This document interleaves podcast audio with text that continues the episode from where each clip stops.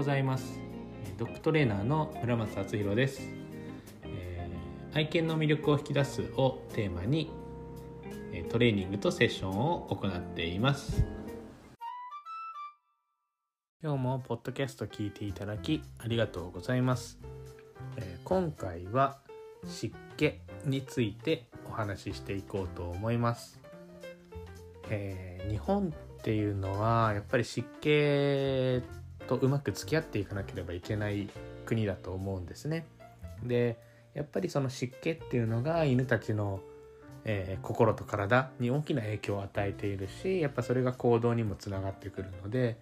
まあ、今回はそのこっちに来て湿気について感じたこと自分が実感したことっていうのを少しシェアしていこうと思います。どうぞお付き合いください。では湿気についてですね、えー、そもそも日本ってやっぱり特殊な国で全部の方向を海に囲まれていてでなおかつやっぱり季節風があるので季節によって何て言うんですかねその違ってくるんですよね。こう 気候とか、えー、風の向きとか、えー、その湿度とかあらゆるものがこう変わってそれによってこう四季ってものがあって、えー、まあ3ヶ月に1回季節が変わるわけですよね。なのでやっぱり結構大変な国で暮らしているっていうのが日本なんですね。日本に住んでるとあんまりわからないし理論的には分かってもそうは言ってもって感じると思うんですけどこのカリフォルニアに来て本当に湿気がないんですよね。だから逆に乾燥して喉があのちょっと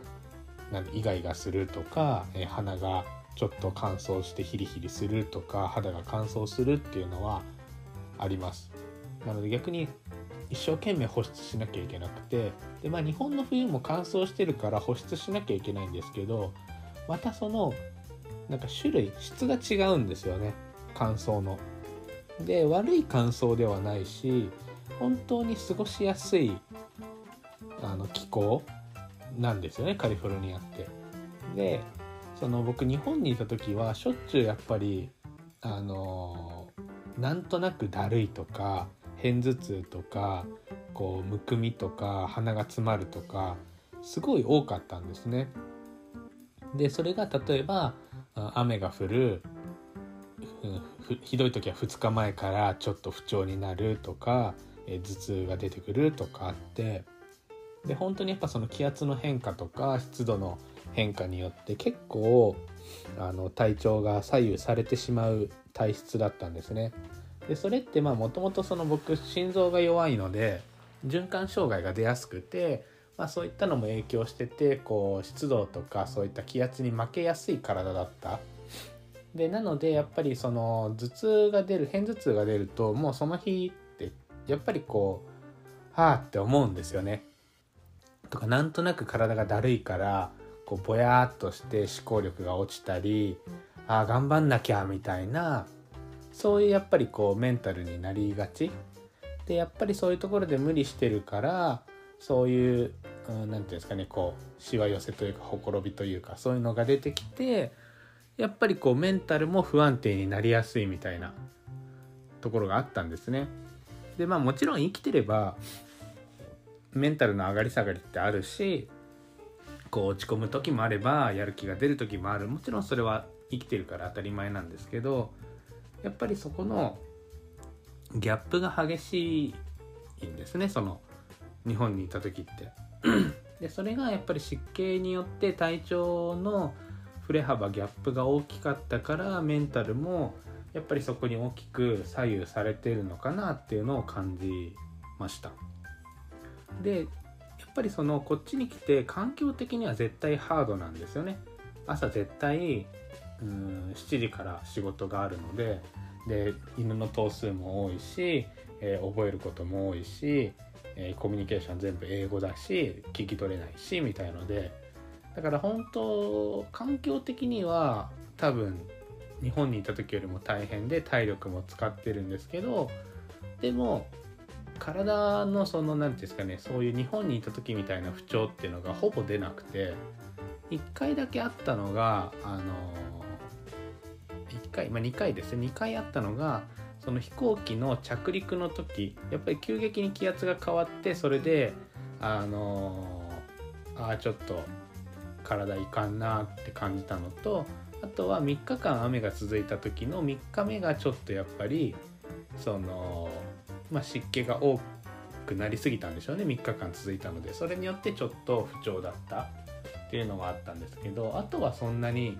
なんか日本にいた時みたいにああだるいなみたいのがないんですよね。なのでなんか本当に湿気ってこんなに体に大きく影響を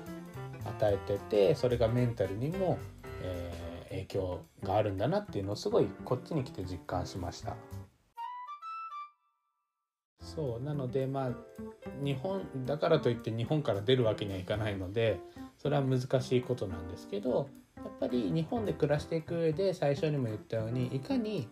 その湿気とうまく付き合っていけるからと思うんですね。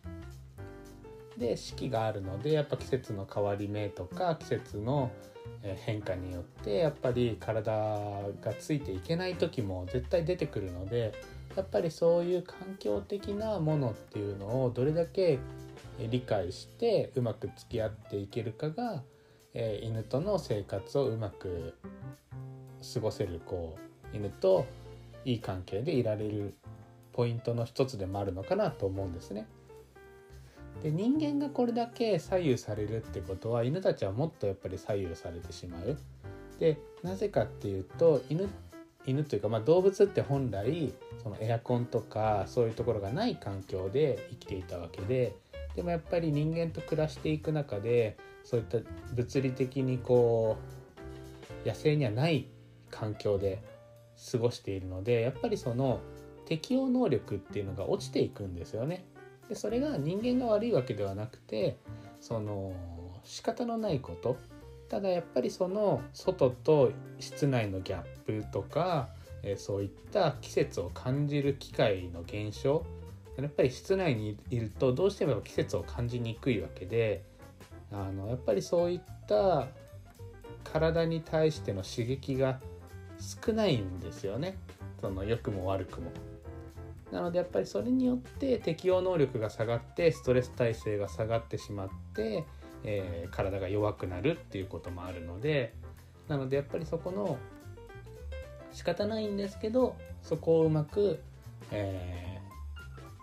ー、理解していくで人間がそれだけさっきも言ったように湿気に影響を受けているってことは、えー、体の小さい犬たちそしてそうやって、えー、野生にはない環境でえー、暮らしていて適応能力ストレス耐性が下がっている犬たちにとってはよりやっぱりその対応が大変になってくるのが、まあ、やっぱり日本のその環境気候っていう部分だと思うので、まあ、その辺を理解してあげるのが大切だなと思います。